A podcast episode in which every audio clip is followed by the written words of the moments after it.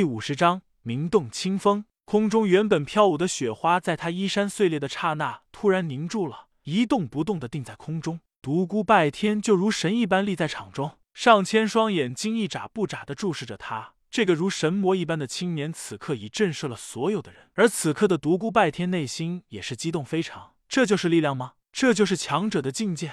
强大的感觉真是太美妙了。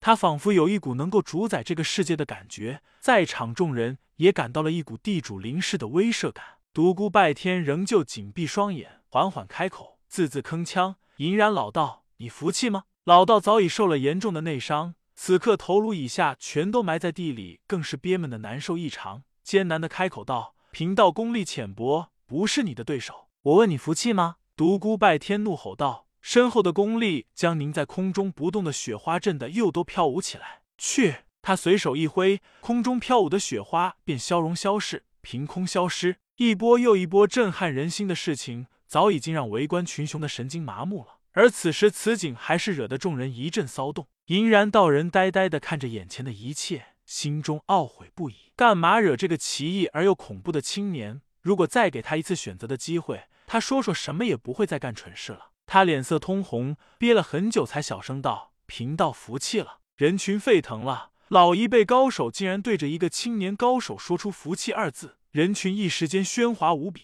独孤拜天明显感觉自己暴涨的功力在飞快的消逝，强者的感觉正在逐渐离他而去。他知道时间不多了，身形如鬼魅一般飞进人群，一把将陆枫扯了出来，然后又飞进场中。陆枫脸色惨白，刚才独孤拜天那神勇无敌的形象早已将他镇住了，此时吓得面无血色，声音颤抖道：“独孤拜天，你你要干什么？我要你将那天晚上的事情再次说一遍。我我不是早就说过了吗？你你可不要仗着你武艺高强来威胁我。”陆枫逐渐镇静下来。因为他知道这里还有五大王级高手坐镇呢，肯定不会容独孤拜天胡来的。独孤拜天突然高举右掌，对着他的面门就要拍下来。陆枫吓得啊发出了一声惨叫，而人群之中也传来一声尖叫：“不，别杀我师兄！”我说。紧接着许云跑了出来，独孤拜天将手停住，冷冷的看着他，而五大王级高手仍旧保持沉默，默默的站在一旁。许云道：“是，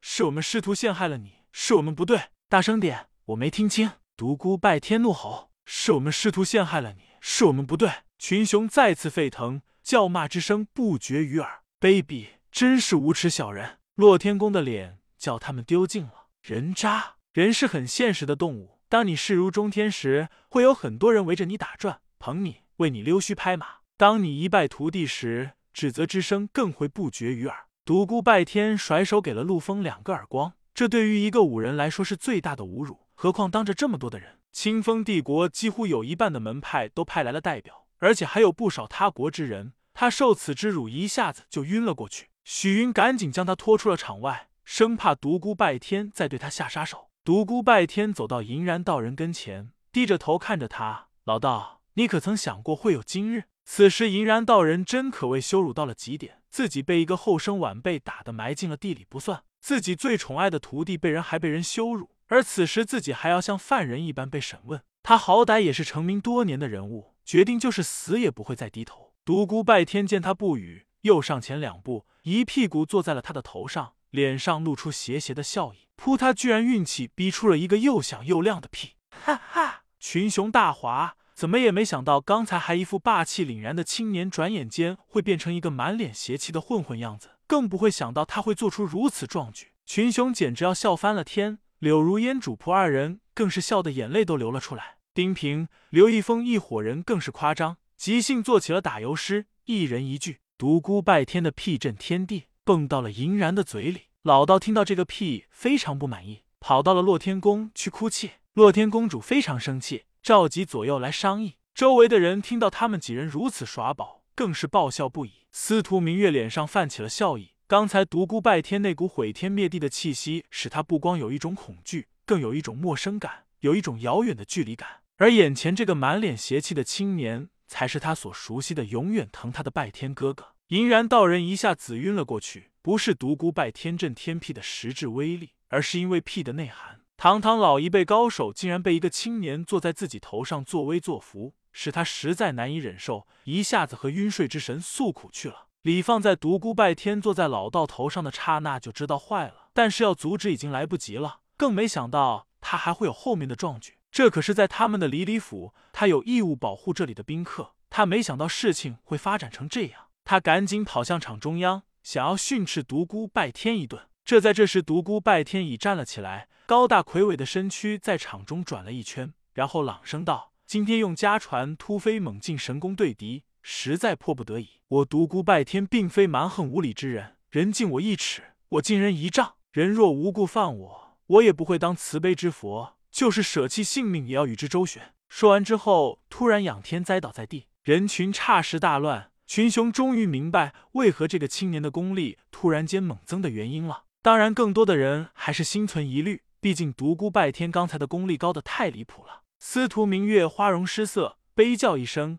拜天哥哥！”赶紧跑了过去。周天正、王妃等人也冲进了场中。柳如烟不好意思进去，但莎儿没有什么顾忌，飞快跑了过去。李放和武大王及高手随后步入。独孤拜天感觉自己倒在了地上。然后身体就失去了知觉，但内心却清醒无比。他感觉无尽的黑暗包围了他，使他有一股深深的恐惧，同时又有一股熟悉感，但始终想不起来究竟何时遇到过相似的情形。越是拼命的想，越是想不起来，而且还伴着阵阵头痛。最后，他彻底的晕了过去。独孤拜天醒来的时候，已经是三天后的事情了。他不知道这三天期间，他的大名传遍了清风帝国，成了青年高手的楷模。即使是上层社会的王孙贵族，也知道有独孤拜天这样一个青年。他的九转功法也成了清风帝国的知名武功，儿子武须有的突飞猛进，更是成了打架拼命的绝学。一时间，独孤拜天的成了清风帝国武林界常挂在嘴边的话题。无形之中，他也成了众矢之的。许多青年下定决心要和他一较长短。当然，不少不青年女子也多了一个偶像。三天过后，独孤拜天醒了过来。他嗅到了一股熟悉的茉莉花香，他的心震颤了一下，他不敢睁开眼睛，他不想也不愿面对那个倩影。耳边传来细细的话语：“拜天哥哥，你终于走上江湖了。你不去无双帝国，却跑来了清风帝国。要不是我代表师门来看望李林将军，根本不可能看见你。我知道你讨厌我了，不想见我，是我意志不够坚定。你为什么不给我一点时间呢？其实我一直很想念你。”说着说着便哭了起来，边哭边道。拜天哥哥，你快快醒来！我想听见你喊我月儿，不想看到你漠然的表情。你安心的养伤吧，我帮你去熬药。独孤拜天听着脚步声渐渐远去，才缓缓睁开了眼睛，心中涌起丝丝感动。正在这时，门帘突然被人挑开，独孤拜天大惊，这么近的距离，他居然没有感觉到。只见妖天王李昌闪身而进，他立即释然。王级高手的功力能够做到这一点，那是再正常不过的事情了。前辈。独孤拜天想下床，李昌一把按住了他，开口笑道：“不必多礼，刚才为何要装睡？